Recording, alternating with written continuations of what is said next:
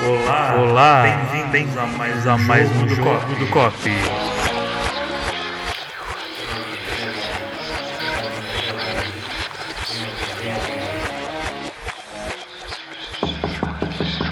Olá, estamos aqui reunidos novamente para mais um jogo do COP. Vamos todos dar as mãos, fechar a corrente. Pior que todo mundo dá a mão mesmo, isso é ótimo. Hoje no nosso jogo estão participando Lalai. João Machado. eu, Renato Salles, e hoje temos um convidado muito especial. Eu sou Daniel Nunes. Daniel é um jornalista é, especializado em viagens e turismo. Ele já escreveu nove livros e seis guias de viagem. Escreveu para revistas como National Geographic, Ó, GQ, Estado de São Paulo e várias outras, né? Isso aí. Então tem um currículo respeitoso aqui que vai Dani trazer... está abrindo a calçada da fama do, do jogo do COP. Que honra! Bom, os espíritos viajantes hoje estão muito preocupados com números. Temos muitos números para hoje. Não é com números bancários, né? Não, não é bacana. Ufa. Esse a gente deixa para lá. É... Bom, o primeiro número que a gente vai dar é o seguinte. De 1998 até 2018, o número de viagens internacionais passou de 600 milhões por ano para 1,2 bilhões, ou seja, praticamente dobrou a quantidade de viagem Isso global. internacional que o mundo faz. Isso quer dizer que estamos viajando cada vez mais, isso quer dizer que tem cada vez mais turista em tudo que é lugar, e isso quer dizer que as cidades estão sofrendo muito com o turismo. Isso está sendo tá virando um problema, tanto é que um jornalista inglês cunhou o termo que é overtourism, que é o, o, o turismo que chega no nível que vira demais, passa do, do, Aceitável. do aceitável. Fica over. Over. Isso então está gerando uma série de problemas para várias cidades. Né? Nós temos, por exemplo, o caso de eh, Barcelona, que Barcelona e várias cidades na Espanha, na verdade, que estão fazendo verdadeiros protestos contra turistas. Teve até eh, grupos de locais que atacaram ônibus de turistas ingleses e furaram pneu, eh, xingamentos e pichações na cidade toda, ou seja, a coisa está crítica lá. É, Amsterdã é um caso bem é, marcante, né? porque é uma cidade que investiu muito em turismo nos últimos 20 anos e agora está querendo justamente que ninguém mais vá para lá, eles estão freando os turistas. E principalmente Veneza, acho que Veneza é a cidade mais crítica. Né? Vou dar mais um número aqui. É, a população das ilhas de Veneza é de 50 mil pessoas e a cidade recebe por ano 30 milhões de turistas.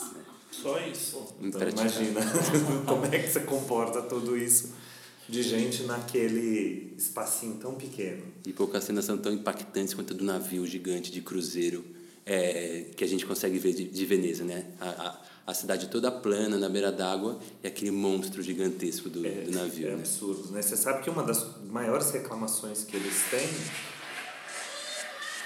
Uh, chegou o Exu. Como vocês podem ver, os, os espíritos eles interagem com a gente de maneira bem absurda, mas tudo bem, vamos embora. Voltando ao navio, Voltando ao navio. Não, uma das coisas que eles mais reclamam lá é que os navios fazem sombra nas casas. Uau! Porque são muito mais altos que as construções, então não tem nem sol. Chega a fazer sombra de não bater sol. Óbvio. tipo Camboriú. Enfim, é, acho que todo mundo já viveu isso, né? De chegar no lugar, aquela mundaréu de gente, você não consegue fazer nada. É, queria saber, o que, que, que, que experiências já tiveram? Que cidades vocês viram e falaram, nossa, isso aqui tá bizarro. Que chega até a estragar a viagem, né? Você vê aquelas fotos lindas, tal, você chega lá, não é nada daquilo, é aquele mundaréu de gente. Vou começar pelo Dani, né? Porque o Dani é convidado. Por favor. Ah, gente, bom, primeiro legal de estar aqui, é, adorei o convite, é, sou fã do Chicken Pasta, vocês sabem, acompanho o podcast Eba. e está sendo muito legal estar aqui participando. É, a gente está percebendo, né? Quem viaja já tem percebido que cada vez mais os lugares estão ficando cheios e isso é chato. Ninguém gosta de chegar num lugar é, lotado. A, a memória mais frequente que eu tenho de lugar cheio era, eram os parques da Disney, que acho que todo mundo em algum momento Sim, da sim. vida já foi. E aquilo era uma coisa que me impactava, de falar, caramba, eu tenho que ficar não sei quantas horas na fila para poder me divertir. Mas o que está acontecendo agora é que, especialmente os, os clássicos, os lugares que estão na, no bucket list de todo mundo, a, a, a no- nossa lista de destinos obrigatórios, estão ficando é, impraticáveis. Então, a experiência mais recente que eu tive foi em Machu Picchu. Né? A América Latina não tem tantos casos de, de overturismo como acontece na Europa, mas aqui, acho que Machu Picchu e Galápagos são os lugares que estão sentindo isso, que são lugares que todo mundo sonha em ir pelo menos uma vez na vida. E Machu Picchu tem feito tudo o possível para evitar as multidões, mas o que, que foi preciso fazer? Limitar a quantidade de pessoas que vai a cada dia, colocar essas pessoas em, em horários e só pode subir até a, a cidade sagrada é, em, em ônibus. E quem acorda de madrugada para chegar em Machu Picchu, você acorda, sei lá, 4, 5 da manhã, para tentar estar tá lá em cima quando o sol vai nascer, fica chocado com o tamanho da fila, que sobe aquela ladeira gigantesca de águas calientes, que eles chamam de Machu Picchu Village. Então é super desanimador, né? Você acordou cedo, crente que você ia ter uma, uma experiência, puta que legal, no alto de um lugar sagrado, vendo o nascer do sol, esse território dos Incas, e aquela muvuca de gente pra caramba. É, cada vez mais a gente vê os orientais, né, muitos chineses viajando, com aquele monte de câmeras e tal. Então, essa foi minha experiência é, recente que mais me impactou. E, e eles estão fazendo o que eles podem para limitar, mas está difícil. É, mas a questão é como limitar, né? Porque cada vez mais gente querendo ir para tudo quanto é lugar, né? É. Complicado. Eu lembrei de uma experiência rápida. Eu acabei de voltar de Buenos Aires. Eu sou é, professor de um curso de jornalismo de viagem e levei um, um grupo de alunos para lá. E a- aí tinha alguns clássicos da cidade que a turma ia conhecer e uma delas foi a Feira de Santelmo, no domingo. Um clássico do turismo e quem viaja pela primeira vez sempre quer ir nos clássicos. Né? Você não vai para Roma sem ver o Papa, não vai para Paris sem ver a Torre Eiffel, ou vai para o Rio não vai ver o Cristo. E lá fomos nós para a Feira de Santelmo. E aí uma das meninas queria muito tirar foto no Banco da Mafalda. Tá. Gente, o Banco da Mafalda, no domingo passado, era uma coisa assustadora. Sério, tinha pelo menos umas 50 pessoas enfileiradas. Era a coisa mais cheia para sentar no banquinho para tirar uma foto. É, mas é, é foda, porque, tipo, vira. É o que você falou, todo mundo quer, e daí você fica. Eu, pelo menos, fico. é, tenho um pouco de empatia pela galera que tá na fila, porque eu também queria. Mas ao mesmo tempo que te assusta, você fica pensando, putz, eu também queria estar lá, né? Queria, quero tirar foto. Não vou reclamar do cara que tá lá na fila esperando foto, mas é, pelo menos pra mim soa como uma coisa meio dúbia, assim, tipo, eu fico entre a cruz e a espada. Putz, tô louco pra xingar esse cara, mas ao mesmo tempo eu sou esse cara, sabe? Mas eu acho que o Banco da Mafalda, eu por acaso já tirei foto algumas vezes lá. então sei bem o que é. Quem nunca? Mas. Eu não. No banco não. Eu desisti, eu desisti. Eu desisti. Não, mas não tinha fila, não peguei fila quando eu tirei. Mas é, é um lugar que você vai lá especificamente para tirar foto. E tirar foto é um negócio que você senta, bateu a foto, 10 segundos, acabou, next, vamos embora. Eu acho que não me incomoda tanto, eu acho que faz parte, né? Todo mundo quer tirar foto, então organiza-se ali um esquema para que todo mundo consiga. O problema é quando você vai para um lugar que você quer ter uma experiência duradoura e, e é um inferno. Eu acho que a gente tem uma experiência muito, até a gente já comentou aqui no podcast, mas que é muito visível, que é a da Maya Bay, na Tailândia. Que é assim, a gente chegou lá com aquela, aquela imagem do Leonardo DiCaprio na cabeça, né? Aquela praia maravilhosa, não sei o quê. E quando a gente chegou lá, parecia uma rodoviária, gente. A quantidade de gente desovando, descendo barco, 500 chineses todos ao mesmo tempo. Você fala, cara, não, a gente não conseguia um lugar na areia para sentar e tomar sol. Tipo, pra gente praia é sentar na areia, mergulhar, tomar um sol. A gente não conseguia. Não, Eu não- lembro que para conseguir tirar uma foto nossa é, é, como fundo da Bahia, sem ninguém, eu tive que entrar quase até o limite. Eu lembro que logo atrás de mim estavam as boias de limite de, de, para você não chegar na área dos barcos. Então, tipo, e é- mesmo assim apareceu duas pessoas atrás de mim, sabe? É, é, concordo com o Rê, pra mim, acho que o Maya Bay foi o maior dos choques. Inclusive, tem um vídeo meu que o Renato me filma e eu falando I'm not happy. Cara, não dava pra sentar na praia, você não conseguia. é, Não teve nada poético naquele negócio. A gente foi, acordou super cedo, enfrentou uma viagem de uma hora, mais ou menos, num barco, naquela lancha enlouquecidamente. Era, era quase um tuk-tuk. Tirou aquático, meus- né? Todo mundo ficou com os órgãos fora do lugar de tanto que a, a lancha batia no mar, pra chegar lá e tipo, ok, é, É, isso. O lugar é lindo, maravilhoso, mas assim, tipo, não... E eu acho que Tailândia é um dos principais focos desse overtourism. É, inclusive a Maya Bay recentemente foi fechada por três meses. É, não só a Eles- Mari, outras, outras praias. Outras, também. mas esse ano, especificamente a Maya Bay ficou fechada por três meses, porque eles estão, agora não era nem só pela questão da quantidade de gente, mas eles estão preocupados também em achar um jeito de não deixar os corais, a vida marinha morrer. Então eles deram esse tempo para ver se a fauna ali dá uma recuperada. Agora parece que já abriu de novo. Então, Para mim, eu, eu acho que o maior choque foi a Islândia, de ter. E eu fui já, não era nem numa fase em que as pessoas não viajavam para a Islândia, né? A primeira vez que eu fui foi em 2014 e voltei em 2016. E foi um choque, essa diferença de dois anos. Porque no, nas duas vezes eu fui exatamente na mesma época do ano, que era fevereiro, então era inverno, que não é exatamente a época mais procurada da Islândia, tem muita coisa fechada. E a primeira vez foi uma viagem super selvagem, assim, porque todos os lugares que a gente ia era tava ali a natureza para você aproveitar do jeito que ela foi concebida. E, e a gente praticamente não cruzava com pessoas né, na estrada, não tinha posto de gasolina, não tinha, não tinha nem estrutura mesmo né, para o turismo. E 2016, que apenas dois anos, que se não me engano cresceu cerca de 60% nesse período, foi um choque. Primeiro porque eles tiveram que criar al- algumas, é, alguns sistemas de segurança, porque as pessoas realmente não têm noção, então as pessoas vão lá e sobem na geleira, sabendo que ela não pode subir na geleira, porque a geleira pode romper e né, não teve o caso dos chineses que ficaram. no, dia que eu tava lá, inclusive. Foi? Foi, no dia que eu tava lá, que a geleira rompeu com 50 chineses em cima. E eles ficaram lá. A deriva. É, na, na semana que eu fui, teve justamente por conta disso, teve essa, esse rompimento da geleira e teve um outro chinês que morreu na praia porque ele foi tirar uma foto com a água atrás e a onda levou ele. E ele voltou morto.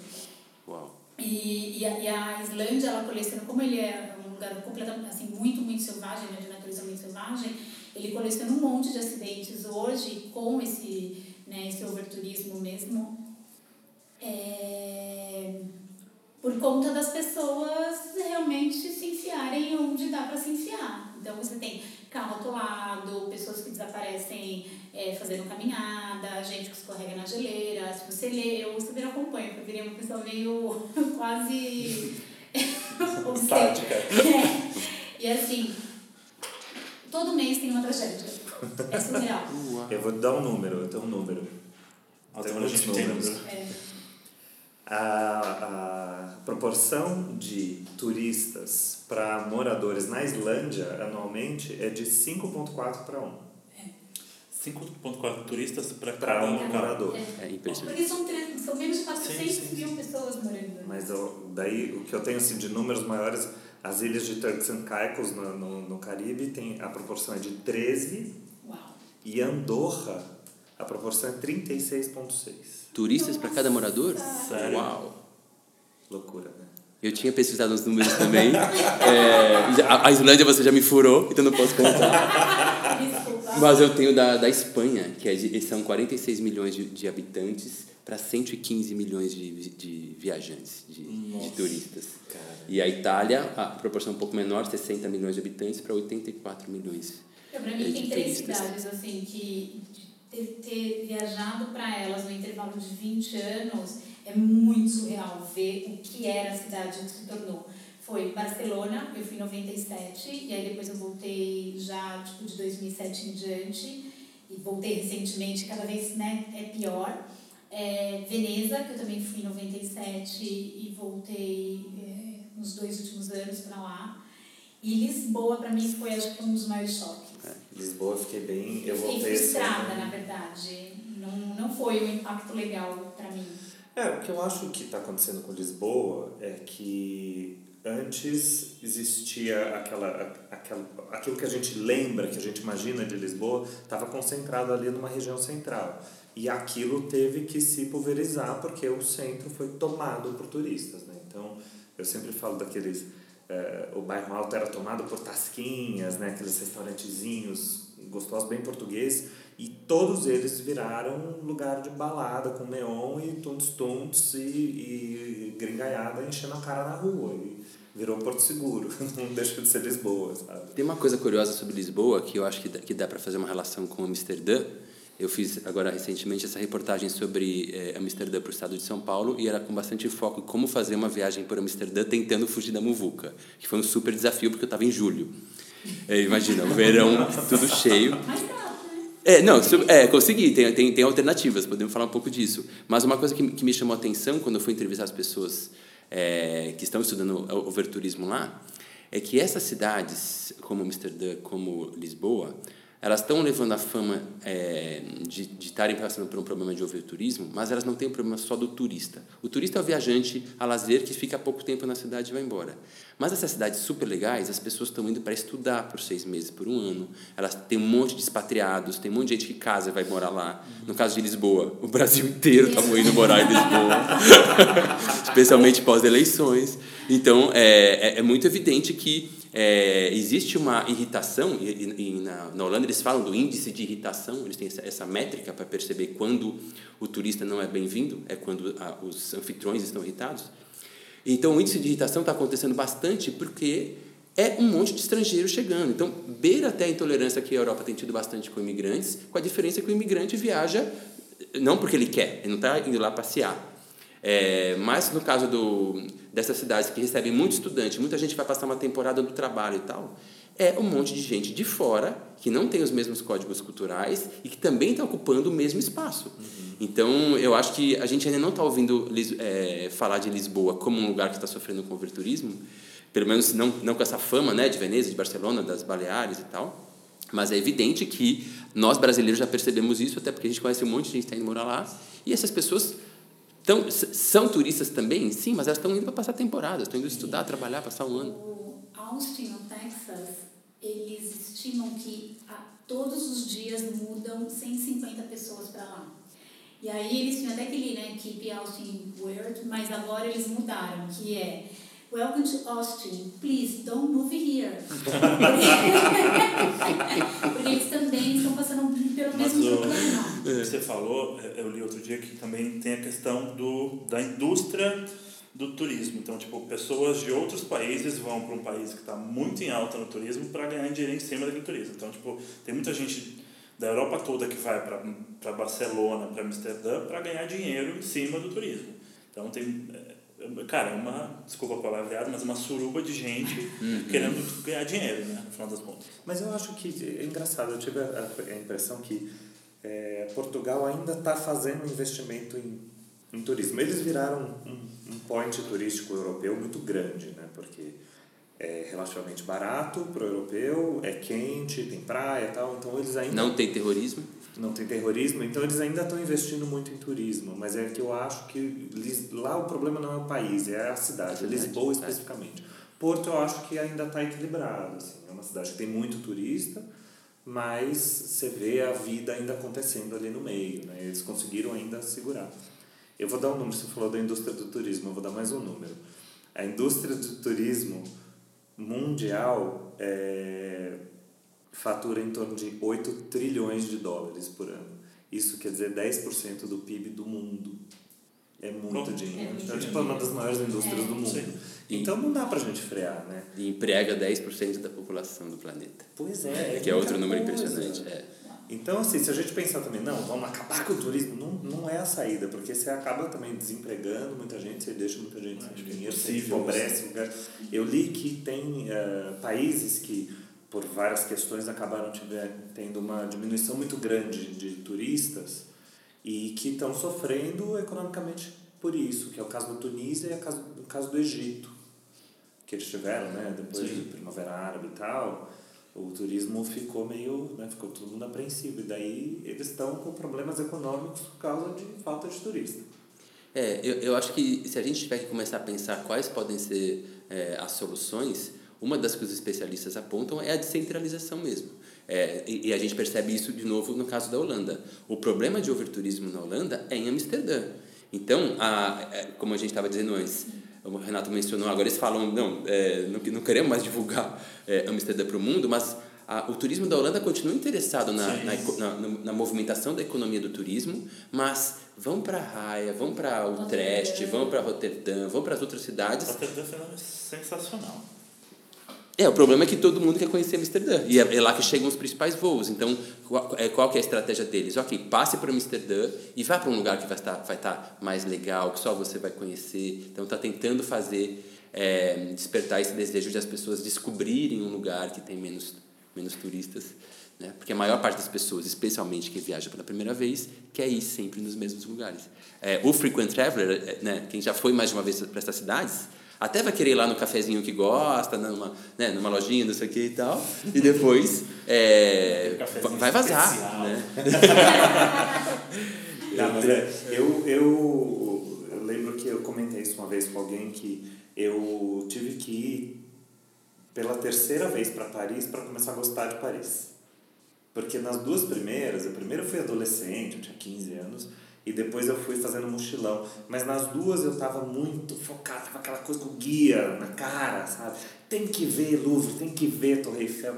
Quando eu cheguei na terceira vez, falei, já vi tudo, não quero ver nada nessa viagem. Eu quero ficar zanzando por qualquer lugar, bairros distantes, e daí eu comecei a gostar.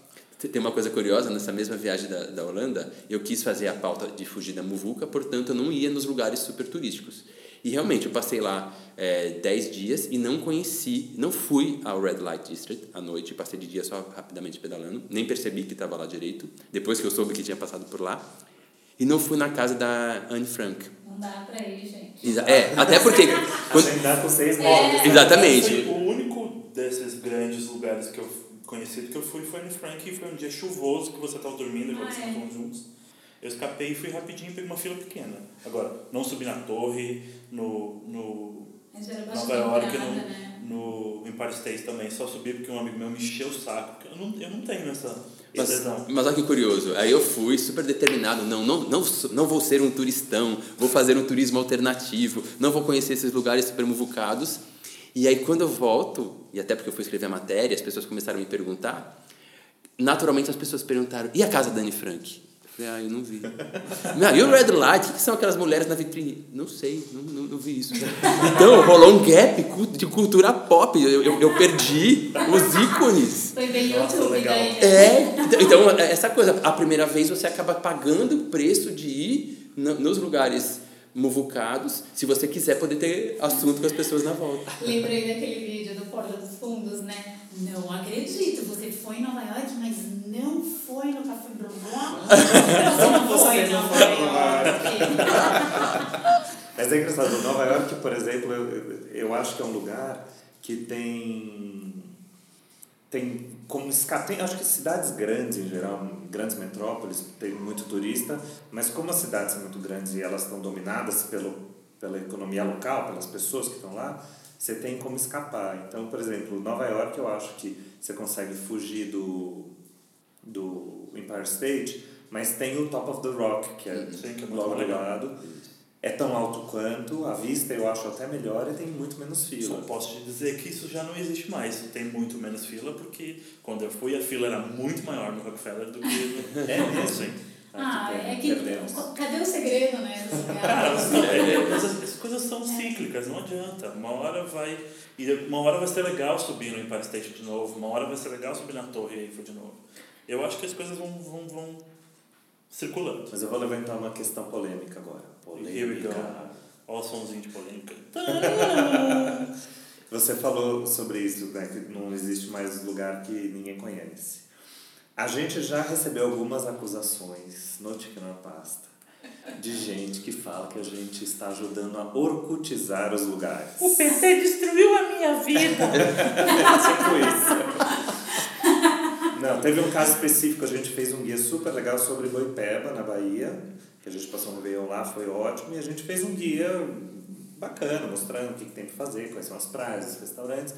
E teve gente falando, ih, já não dá mais para ir, ih, já divulgaram, como se nós fôssemos os agentes de chamar gente e estragar os lugares. Ou seja, tem gente que está lendo o nosso site para pegar dicas e ao mesmo tempo está reclamando que estamos dando dicas de lugares. Então eu queria saber de vocês, vocês acham que divulgação é um problema? Vocês acham que a gente está estragando O que eu acho, é, a, a discussão é muito boa. Não, eu já pensei nisso, né? Como comunicador. Ótimo, já estava pronto, vai, vai, vai. É bem isso, a gente quer isso. Agilidade. É, Eu, eu acho que, como comunicador, né, a gente comunica, cê- vocês é, trabalham com um blog que tem essa missão né, de falar para as pessoas viajarem melhor para lugares legais e tal. Claro que a gente tem uma responsabilidade nisso. É, e todo mundo já pensou em algum momento, tipo, nossa, eu gostei tanto desse lugar que eu não quero publicar matéria nenhuma. Né? Olha lá, todo mundo levantando a mão aqui. Eu também publiquei. Exatamente. É, eu acho que, que tem isso. A gente, como, como cidadão, como indivíduo, como viajante, como quem quer preservar um lugar que, que gosta, falar, ah, não vou ser eu que vou ser o primeiro a dedar isso, a, a, a mostrar para as pessoas que esse lugar existe, mas eu acho que, já que isso fa- faz parte do nosso ofício, a gente tem que ser responsável com o jeito com, com, como a gente vai comunicar isso. Então, é sempre que possível, Putz, deixar claro para as pessoas que tem um jeito diferente de viajar do que o jeito massivo, né? É, a gente está percebendo a, as pessoas viajando em multidões porque cada vez, sei lá, quem está começando a viajar cada vez mais são as classes médias dos países subdesenvolvidos que finalmente estão tendo acesso a companhias aéreas é, low budget, por isso que a gente tem chinês, russo, brasileiro para todo canto do, do mundo que não tinha, sei lá, 10 ou, ou, ou 20 anos atrás. Eu tenho números sobre isso, depois eu Opa, quero saber. Então, é, tudo bem, é, as pessoas começam viajando assim mesmo, em excursão, fazem barulho, dão uma dominada no lugar onde vão, mas tem um jeito de você viajar melhor. Então, que, que é o. É um, é um turismo mais consciente que a gente tem que fazer. Eu não acho que a gente não tem nem que parar de viajar, que seria uma questão, já que, já que tem muita gente viajando, será que a gente tem que parar de viajar? Não. É, a gente tem que parar de comunicar sobre os lugares que a gente viaja? Também não, mas a gente tem que ter uma estratégia para isso, tem que Eu saber que é fazer isso. educação. Você tem que, né? É o que você falou, você tem responsabilidade de passar uma, uma visão mais educativa do, do turismo. Tipo, meu, viajar com consciência, não tipo sair jogando lixo para todo lado. Tô falando coisas mais simples. É, mas acho que é isso. Eu tenho lugares que eu não conto que eu vou, que eu gosto, porque eu tenho medo que vi. Já, já é massivo. Tem um lugarzinho aí no, no Distrito Federal que eu amo ir e que eu não falo. A gente já foi algumas vezes, eu não faço guia e não falo muito porque eu não quero que. Já é cheio de gente. E vamos ver no Amazonas. Não Ou seja, se você segue o Chicken or Pasta e quiser saber os lugares mais legais mesmo, eles não vão estar no Chicken or Pasta agora. Que sacanagem. Que Tem- na minha casa. Exatamente, tem que conhecer a turma e conseguir nos bastidores É, eu- esse furo jornalístico. Eu acho assim, eu penso muito sobre isso, até eu ia escrever sobre esse lugarzinho em especial e eu fui vetado por ele e por outros amigos. Então não escrevi, gente, mas não é culpa minha. E, mas eu penso que é, se você comunica, é o que você estava falando, a forma como se comunica, se você está mostrando, olha só, coisas legais que tem, como fomentar esse lugar de forma responsável, é, você vai comunicar para gente que vai fazer um bom uso da informação e gente vai fazer mau uso, não tem jeito, você não tem como controlar quem vai estar tendo acesso. Mas eu acho que você tem que tentar fazer, junto disso, trazer um pouco dessas boas, boas práticas, dessas informações que vão fazer a pessoa ter uma experiência melhor e mais responsável. Tem, eh, tem outro eh, exemplo para isso, que é eh, não só como a gente fala do- dos destinos, mas como a gente escolhe que destinos a gente vai falar, na hora de pensar na pauta. Eu, eh, fiz um artigo recentemente que, que analisava exatamente como a mídia da América Latina está tratando a questão de overturismo e turismofobia. Eu estou fazendo esse mestrado na Faculdade de Casper Libre, eu estou pesquisando narrativas de viagem contemporâneas e esse foi um artigo que eu, tive, que eu acabei produzindo. E aí eu, eu fui eu peguei vários veículos da imprensa eh, brasileira, mas especialmente a revista Viagem e Turismo, que acabou fechando as portas pouco tempo depois que eu fiz o artigo, mas não foi culpa minha. Ele destruiu a sua vida. A Viagem e Turismo, para quem não sabe, foi a principal revista de viagem do Brasil por muitos anos, da editora Abril, que está agora eh, desmoronando, se esfacelando por né, uma crise eh, de gestão, além da crise econômica. Eh, mas nos últimos dois anos, entre 2016 e 2018, das 24 capas dessa revista mensal, 15 eram de Europa. Dessas 15, eh, eles tinham três capas de, é, de quatro capas de Itália, três capas de, de França, duas de Espanha, três de Portugal. Ou seja, os principais veículos que falam para mais viajantes estão vendendo toda vez as mesmas cidades. Isso acontece é, é, também no mundo do, do, do, do, turismo. A principal agência de viagens e de excursão do Brasil, que é a CVC, que tem 16% do mercado, as principais cidades para onde eles levam os turistas são Roma, Lisboa e Paris. Ou seja, a, o turismo, a comunicação do turismo está martelando o tempo inteiro esses destinos que a gente já está saturado de ver. Por quê? Porque vende mais, porque mais turistas estão viajando pela primeira vez e querem para esses lugares. Sim. Mas caramba, e isso aí eu vou fazer um elogio ao, ao COP, vocês estão super ligados de mostrar lugares bacanas. Pode até ter o, o destino. É, vou, é, puxa saco de verdade aqui que eu sou do. Já, já assumi. Mas tem ali, é, é, tem uma curadoria interessante que fala: ó, você pode até estar tá falando de um lugar batido, mas vamos viajar por esse lugar batido de um jeito diferente? Uhum. Olha que caminho legal. Ó, vai nesse lugar que tem menos gente. É, né?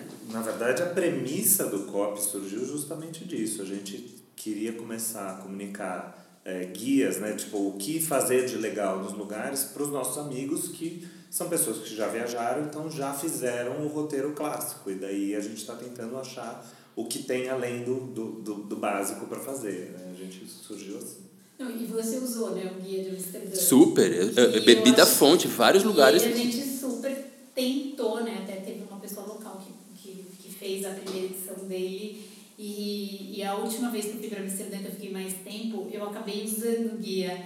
E tá muito foi bem uma feito. surpresa, é. porque você praticamente nem vai para o centro. Exatamente. Cruza o rio, vai para os bairros novos, vai, vai ver grafite, vai. Né, tem, tem um monte de coisas bacanas surgindo fora do, do circuitão. E tem um ponto para o COP que está fazendo curadoria direito e honrando a responsabilidade enquanto comunicador de viagem. Palmas. Né? Não, claro que ele deve ter os desafios, porque ele vai ter. Tem um momento que você tem que falar de Paris, de Lisboa, de Roma, de Buenos Aires. E aí, como, como se fala desses lugares? Uhum. Né? Mas é, é, eu dei uma pesquisada, existem algumas coisas, é, algum, alguns, alguns movimentos para tentar trazer informações de como ser um viajante melhor. E eu achei várias coisas. Tem, tem livro até, o Dani até está com o livro aqui. É how, um to, how to be a better tourist. How to be a better tourist. Tem para vender no Amazon, mas não tem digital, porque eu procurei, infelizmente.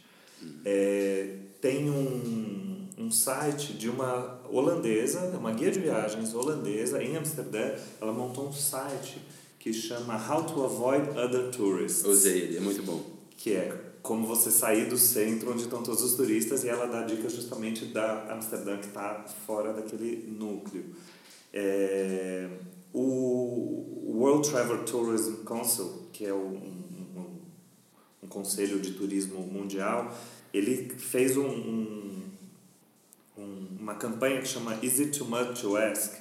Que são vários uh, guidelines de, de, coisas que você pode seguir para tentar fazer um turismo mais responsável. Né? Em linhas gerais, assim, bem rapidinho, o que ele fala é justamente coisa que a gente já falou aqui. Procurar destinos alternativos, não só as grandes cidades.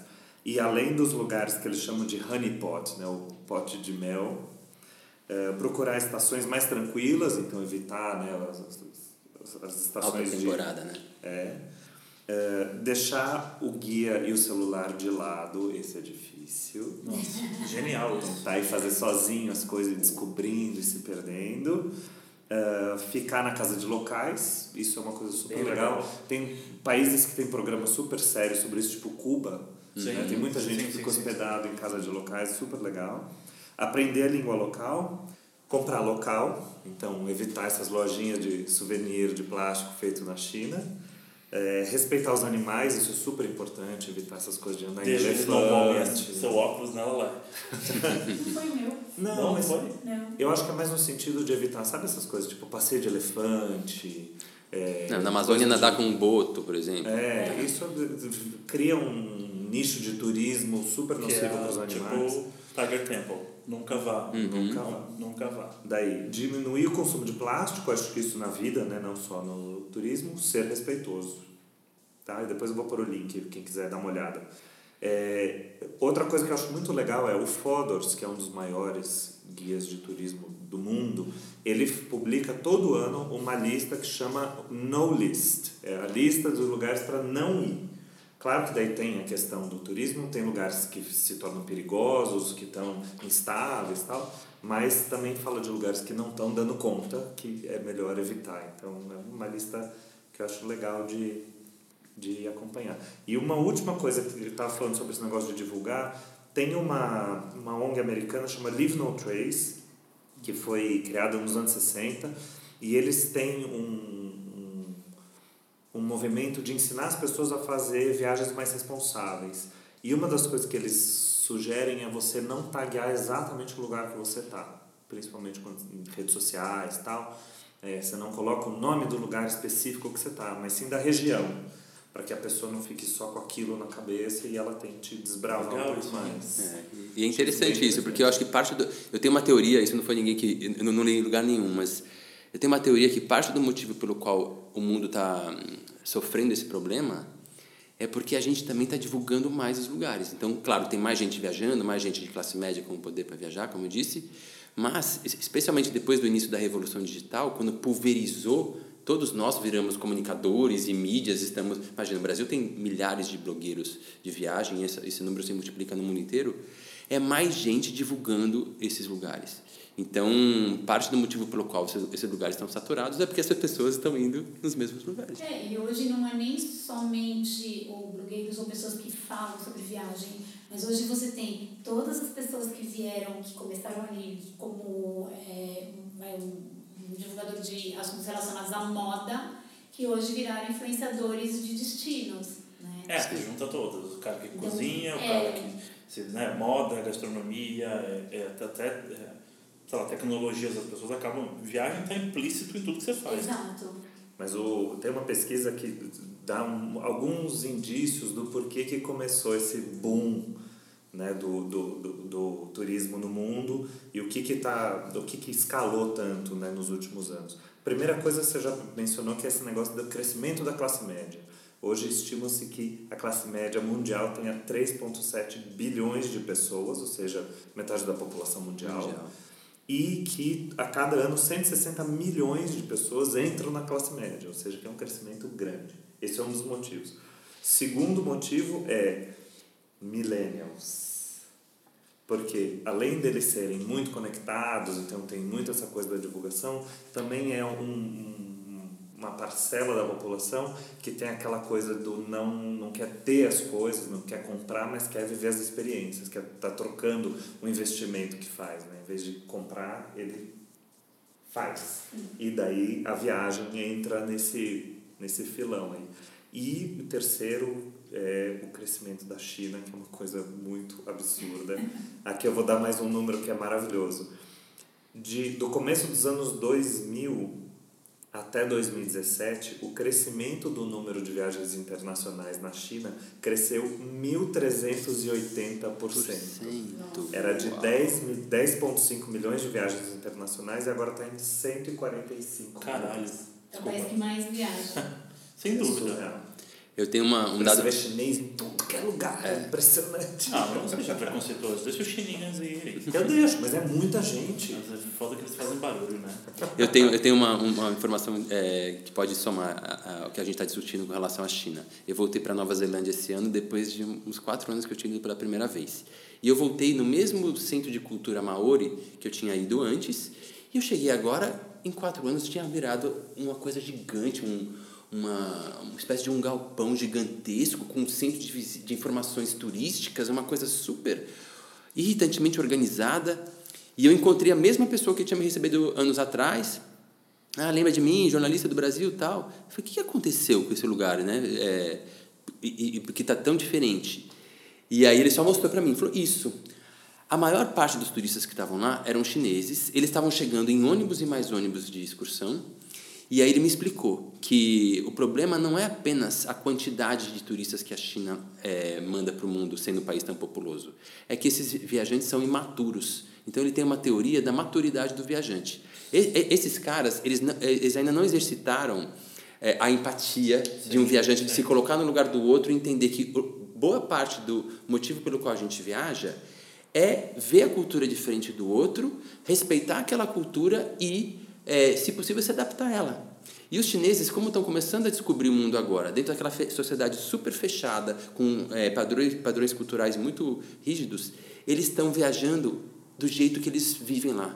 Se acotovelando aquele monte de Nossa, gente, cara, e eles comem aquele tipo de comida. muita coisa. Não é? É. Eu achei isso tão rico. É, Nossa, ele falou, e, e- e aí é, foi a mesma história de Amsterdã. Pararam de divulgar a Nova Zelândia na China, na China é, porque o que eles divulgaram já foi, já foi um estrago grande, e eles vão esperar a maturidade do viajante chinês para voltar a, a divulgar, e quando divulgar, divulgar para o público certo, porque a, a massa da, do viajante chinês ainda Cara, não sabe viajar com Eu respeito. acho que a China tem uma questão que eu acho que está ligada com essa, essa história da maturidade do viajante, que é um problema de idioma.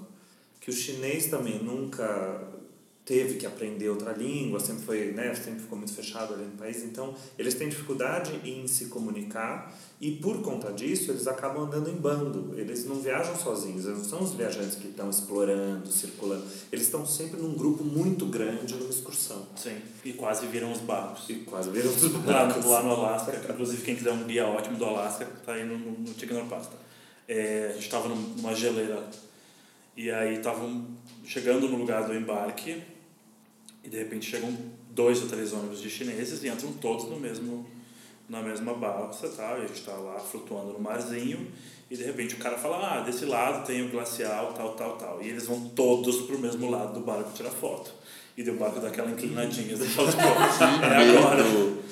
E aí, cara, eles foram todos pro mesmo lado do barco e o meu amigo que tava falando comigo falou, meu, cara, vamos um pouco pro outro lado, porque se virar a gente fica na parte de cima do barco. Mas é muito louco, é, realmente, eles andam em bando e eu acho que tem a questão do, do, do idioma também, concordo.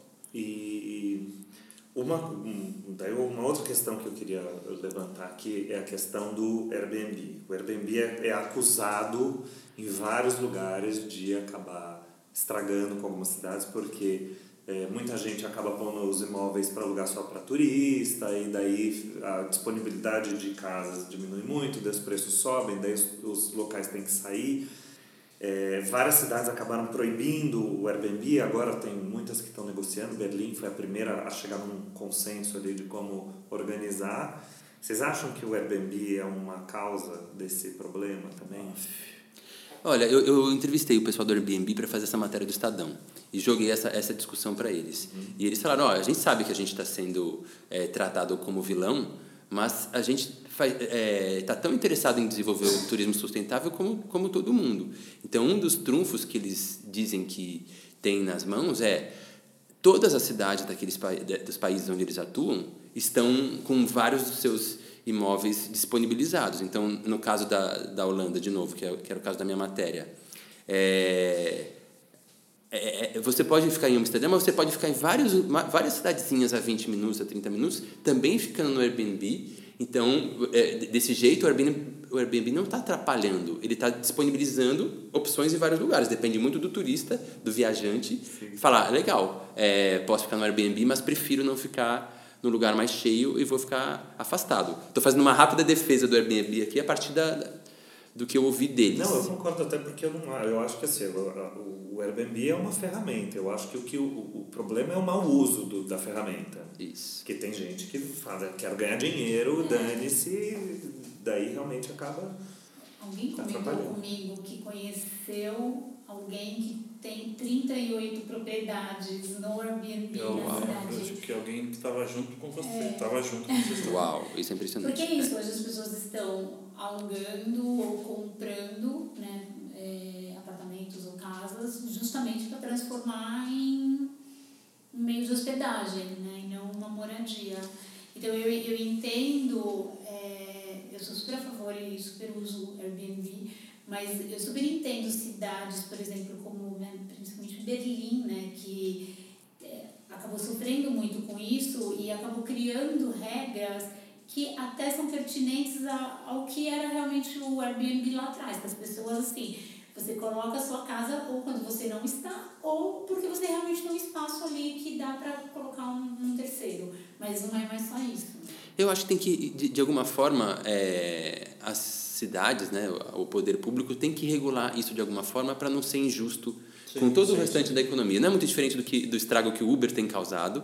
Eu acabei de vir de Buenos Aires, Buenos Aires o Uber ainda é ilegal, uma briga danada, que nem a gente teve aqui, de taxista querendo socar o motorista de Uber na rua. É, mas como as cidades resolveram o Uber? Da mesma forma que algumas cidades estão resolvendo o Airbnb. Peraí, vamos organizar isso? Essa indústria tem hotéis, tem albergues, tem barcos, tem vários lugares que você pode se hospedar. E, e se os outros pagam imposto, vamos pagar o imposto você também. Né? A gente, claro que a gente, como viajante, quer alternativas. Né? A, gente, a gente quer pagar menos, a gente quer poder ficar num lugar eh, mais cool, é, ou especialmente que é o grande marketing do, marketing do Airbnb, que é conhecer um pouquinho do que, que é a casa de um morador, a cultura do, do local ali. Que eu acho que essa é a maior premissa, na verdade. Né? Tipo, a parte mais legal é você estar na casa de alguém vivendo como local. Eu acho que o, do mesmo jeito que tem né, essa má, má prática do Airbnb, existem as boas práticas e eu acho que uma das maiores é justamente você se hospedar junto com o anfitrião. Porque daí, além de você estar tá ajudando na economia, você está dando dinheiro para aquele cara que mora lá, você está tendo uma experiência com o local que vai te direcionar, vai te levar para coisas diferentes, vai te mostrar a cidade. E, e, você está deixando de pegar aquele lugar que está lá vago, parado sem ninguém usar. Né? Deixa eu polemizar um pouquinho em cima da questão do, do Airbnb. eu, eu entrevistei um cara, um, um dos maiores é, pesquisadores de overturismo do mundo, que é um italiano radicado na, na Espanha, chamado Claudio Milano. Está, inclusive, fazendo o maior estudo acadêmico do momento, que vai ser um livro que vai ser lançado ano que vem, com pesquisadores do mundo inteiro falando sobre o problema do overturismo e da turismofobia. Então, ele foi analisando como, ao longo dos últimos anos, a motivação dos viajantes foi mudando, e é esse momento de, é, da viagem ser uma experiência está se encerrando, é, e está começando um movimento que as pessoas estão querendo viver como um local. O Living Live a Local é o novo viver a experiência. Só que ele estava falando o lado negativo disso, que é a gente é, gosta de viajar para conhecer o novo, o belo, o diferente, aquilo, diferente daquilo que a gente tem de, de referência. Portanto, é muito legal você conhecer a cultura do outro e, e tentar se adaptar, mas se a gente começar, se todo mundo começar a viajar e, e ficar travestido de nativo, essa experiência também vai perder a alma. Os lugares vão ser feitos de várias pessoas querendo se passar por, por, por, locais. por locais. E, e quando o que a gente está buscando na experiência do viajar é autenticidade. Você Sim. quer sair da sua referência de tempo e espaço, chegar no novo, dar aquele nó na sua cabeça e falar: caramba, como ele se veste, como ele come, para quem ele reza. Mas vale, né? Vale, eu acho que, principalmente em Rio Budis, você vê muita gente que já se misturou ao local, se veste como local, come como local, vive como local. é meio louco, é meio louco. Você olha no canto assim, made in China. É, etiquetinha. É, são, e tem lugares, né? Tem lugares que hoje você vai e você praticamente nem tem contato com o local, né? Isso. Principalmente com o nomadismo digital, que as pessoas buscam por lugares né, que tem um custo mais barato e dá para dá para se adaptar de uma forma muito mais eficiente, você chega nesses lugares, eles são feitos de expatriados. É, é muito louco isso. Claro que a gente está falando de um extremo que a gente ainda está longe disso. Mas esse cara, como pesquisa isso, já está apontando qual que vai ser a próxima saturação. Quando a gente começar a viver demais como um, um local. Por enquanto, ainda é a solução para o que a gente está vivendo local, agora. Mas, não, no caso dos outros, apropriação cultural ainda. Isso. Mas é que daí eu acho que tem ciclos, né? Porque você tem um viajante europeu, americano, que já viaja há muito tempo, ele já está entrando nesse terceiro, nessa terceira fase do turismo. Isso. Nós que somos uns viajantes relativamente recentes, né, sei lá, dos anos 90 para cá, Isso. a gente ainda está vivendo da experiência. E os asiáticos, os chineses principalmente, que estão começando agora, eles estão naquela primeira, né? Então, Muito legal. Você, é, eu gostei de pensar desse jeito. É, acho que é um bom jeito de a gente entender como planeta, né? Ah, ok, tem um problema de overturismo? Sim, quem está provocando isso especialmente é o first timer. A gente está no estágio de, putz, vamos valorizar o anfitrião, vamos valorizar quem recebe, né? Acho que a, a grande, qual que é o grande problema do, do overturismo? Por que, que os índices de irritação estão altíssimos? Porque a gente está sacaneando com, com quem mora no lugar. Imagina você mora em Veneza, você abre a tua janela louco para ver o sol e alguém vai tirar uma foto sua que nem se fosse um bicho de um zoológico. É o que está acontecendo. né? A gente, eh, eh, se a gente tiver, é a gente não tem esse problema no Brasil ainda, porque Brasil e América Latina não tem o turismo desenvolvido a, a ponto disso ter virado um problema. Mas é, a- alguns lugares do Brasil já viveram isso. Acho que Porto Seguro seria o nosso principal exemplo de lugar que perdeu a alma porque o turismo massivo mudou aquilo que era quando eu fui para lá em 88 e que a gente vai agora é outra cidade. Mas é, essencialmente a gente ainda tem bastante que é, aprender vivendo, chegando no lugar, é, conhecendo a cultura do lugar, respeitando aquilo, o turista respeitando o anfitrião, o anfitrião entendendo, entendendo que aquele turista não é só alguém que vai gastar dinheiro, né? tem uma troca muito positiva nessa relação. E, e vamos fazer viajar ser bacana para todo mundo, né? Para quem viaja e para quem recebe. Né? Muito bom. Deixa eu fazer uma última questão, que é é uma questão polêmica eu queria saber a opinião de vocês. É, você falou de Porto Seguro, que estragou completamente, e na outra ponta a gente tem Fernando de Noronha, que tem um processo super restrito ali para se manter. E um dos processos que eles têm é cobrar uma taxa do viajante. Isso está virando meio moda, né? O Butão acabou de colocar uma nova lei que o turista tem que gastar obrigatoriamente 200 dólares por dia lá. E Botsuana está num movimento parecido também. Vocês acham que cobrar uma taxa pode ser uma solução viável? Ou você acha que isso só deixa mais elitizado e, e você nicha um pouco o turista? Difícil, né? Eu acho que é, é uma das ferramentas que essa indústria vai ter, e isso desde sempre é assim, né? É que nem sair em São Paulo. Os lugares que são super cool vão colocar preço lá em cima, vão limitar para as pessoas que gastam muita grana. Não é a melhor solução. Eu prefiro é, acreditar que viajar é um direito, que as pessoas todas deveriam viajar, isso deveria ser um acesso, sabe, democrático, que as pessoas, né? A gente sabe, a gente que gosta de viajar, que é tarado por viajar, eu digo que eu sou compulsivo. A gente tem esse, é- é- essa mania porque a gente sabe quanto a gente, quanto a gente cresce, o quanto a nossa nosso enriquecimento verdadeiro no sentido cultural transforma a gente. Agora, se você começar a limitar, só vai viajar quem tem grana, putz, aí a gente está jogando contra, né? É, vamos pensar só na gente, que quem pode pagar uma viagem. E mesmo assim, pro botão, eu não posso ir gastando 200 dólares. A gente já ficou de Pô, mas fora. gastar, né? gastar 200 dólares por dia no botão, cara, já- que É, você gastar vê, não é um bastante lugar dinheiro. que é necessariamente rico, mas né? é que não na é caro, verdade, mas... assim, os, os 200 dólares ele inclui a hospedagem, a comida, o guia que Ah. é obrigatório.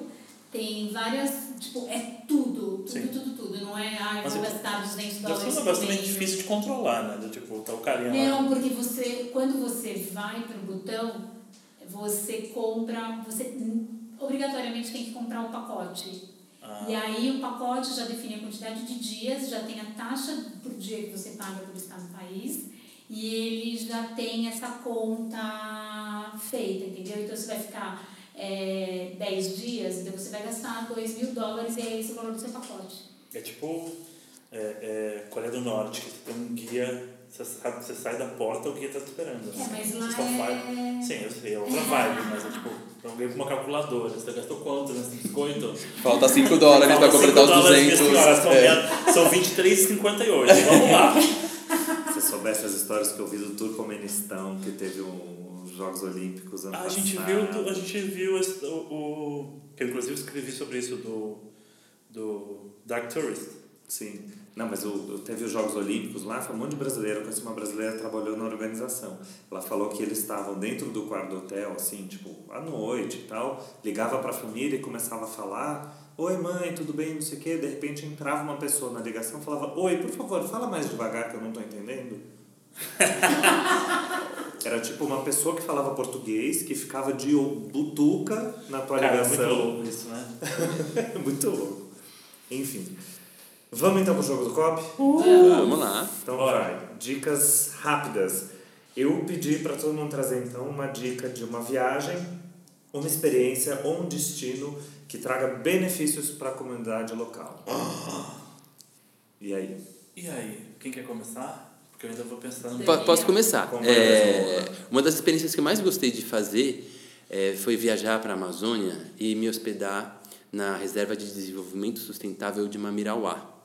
Que fica super distante. E volta e meia os gringos me perguntam qual é o melhor esquema para ir para a Amazônia. E eu já fui em vários de diferentes tipos de barco e tal. E esse é muito bacana, porque é, é, uma, é a primeira reserva de desenvolvimento sustentável do Brasil. Foi feita uma pousada lá dentro, que é a pousada Wakari, Wakari Lodge. E você e a pousada inteirinha ge- é, gerida pela, pela população. Saúde. Saúde. Pode, tudo bem, pode espirrar somos todos humanos. Então Espirrar pode. pode. Enfim, é, é a minha recomendação, porque é, um, é o chamado turismo de base comunitária. Foi feito ao longo de vários anos a preparação daquela comunidade para ganhar capacitação, para que eh, você tivesse desde o chefe de cozinha ao, ao- recepcionista, camareiro, o garçom, o gerente da. Hoje, a, a gerente da pousada também é uma nativa que foi eh, capacitada para receber turistas. Eles eh, aprendem línguas, a maior parte do público deles é estrangeiro, porque é caro chegar lá. É, mas é uma experiência super bacana de imersão na natureza da Amazônia. Você consegue participar junto com os pesquisadores que trabalham lá. Tem muita pesquisa científica, desde com onça pintada até é, peixe-boi e tal. E natureza na veia, barulho de pássaro, é, é demais. E você sabe que você está interagindo o tempo inteiro com a comunidade e aquele dinheiro vai melhorar a vida das pessoas. Putz, que legal. Legal. Demais. Eu, coincidentemente, eu acho que a minha dica também é Amazonas. É, foi a viagem que eu fiz com a Caterri, que é exatamente. É, é bem o que você falou. Você fica sete dias navegando pelo Rio Negro, totalmente inserido dentro né, da, das comunidades pelas quais você vai passando. E aí tem também um lado de chamar muita atenção para a educação que acontece nessas. É, é, como que é? Povoados ribeirinhos. É, é comunidades ribeirinhas. Então tem, tem um. O, o, a CATER trabalha muito forte em chamar a atenção para o sistema educacional, né? porque realmente tem uma carência, principalmente quando você já está quase lá no final do, do, Amazônia, do Amazonas, subindo já para Roraima, que é a Escola Viva Amazônia, que, ele, que é uma escola mantida por, por um casal americano, se não me engano, e eles têm uma ajuda do governo, mas muito é, é, pequena, e hoje o, esse pacote ele acaba ajudando com essa escola, né? com a escola, com, a, com, as tartarugas, né? que eles fazem a, a, a eles colhem os ovos para poder ajudar as tartarugas a, a sobreviverem e que mais. E aí tem várias comunidades ribeirinhas que a gente acaba visitando também para entender um pouquinho como que é a vida das pessoas e você acaba comprando coisas que eles produzem ali. Então e, e, e a cada vez que a KTR vai eles levam combustível eles levam material escolar eles sempre levam um monte de materiais para essas comunidades. Muito legal, não Muito conhecia. Você. Putz, eu vou dar, na verdade eu não vou dar uma dica específica, mas eu sei que o SESC promove algumas, algumas ações direcionadas, o SESC de São Paulo, pelo menos eu não sei como, como funciona no SESC nos outros, nas outras cidades, mas eu sei que no SESC de São Paulo tem inclusive caminhadas pela cidade com moradores de rua, que tem uma, uma que daí essa, obviamente essa taxa acaba que você paga para participar ou que eles fomentam, na verdade eu nem sei porque eu nunca fiz, mas eu sei que existe isso. É, tem várias ações desse tipo que, que né, ajudam de uma forma ou de outra. Mas especificamente alguma delas eu não sei citar. É, mas Sou tu- o, o turismo do social do SESC é uma, é uma ótima referência. social. Mas a gente vai pesquisar e vai pôr o link. A gente ah, pode deixar. Eu eh, achei um negócio, até estava lendo de uma amiga que fez esse programa e eu me interessei. Eu, quem sabe um dia eu gostaria muito de fazer. Que é uma organização chamada Worldwide Opportunities on Organic Farms. Olha só, WWOOF. essa é a minha dica aí. Que tá? é uma, Ele roubou de mim. é uma organização né? que liga a Larissa. A Lívia Aguiar também. Fez?